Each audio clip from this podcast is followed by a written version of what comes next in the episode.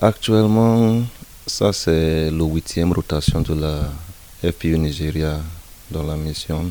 Et on est venu le 12 janvier 2021. On a passé 20 mois ici. Ça, c'est exceptionnel. C'est à cause des situations qu'on ne peut pas gérer. Bon, mais euh, la FPU, principalement, a la dans le travail de sécuriser les personnels de l'ONU, les installations exactement, donner des sécurités aux gens qui viennent des VIP, qui viennent dans la ville. Et on contribue aussi à la sécurisation des populations, de, des populations nationales de Mali. Euh, depuis qu'on est venu, on a fait des patrouilles de la visibilité, on a fait des patrouilles conjoints avec les UMPO, les FAMA, la police nationale de du Mali. On a fait des patrouilles longue portée, oui. Fait des patrouilles conjointes dans, la nuit aussi. En total, on a accompli 2727 tâches pendant les 20 mois qu'on était là.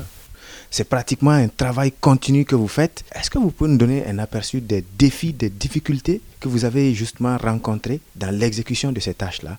Vous savez, c'est la FPU la seule FPU à Tombouctou. C'était pas facile, mais dans l'esprit de la professionnalisme, ok, on doit assurer qu'on fait notre mieux. C'était très très très bien passé. C'est juste euh, peut-être au terrain. Ici à Tombouctou, il y a des régions très très sableuses. Et ça nous a donné, là, nous a posé un peu de, de défi car nos voitures, des fois, ça c'est sombre, embrouillé. Euh, et aussi, le temps ici, vraiment, c'est chaud.